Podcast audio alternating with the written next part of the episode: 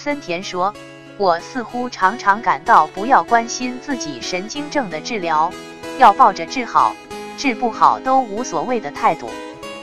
正是上海心理咨询中心这种态度称为平常心。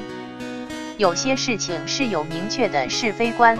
有些则从不同的侧面看都会有道理如平常心带来的是不够努力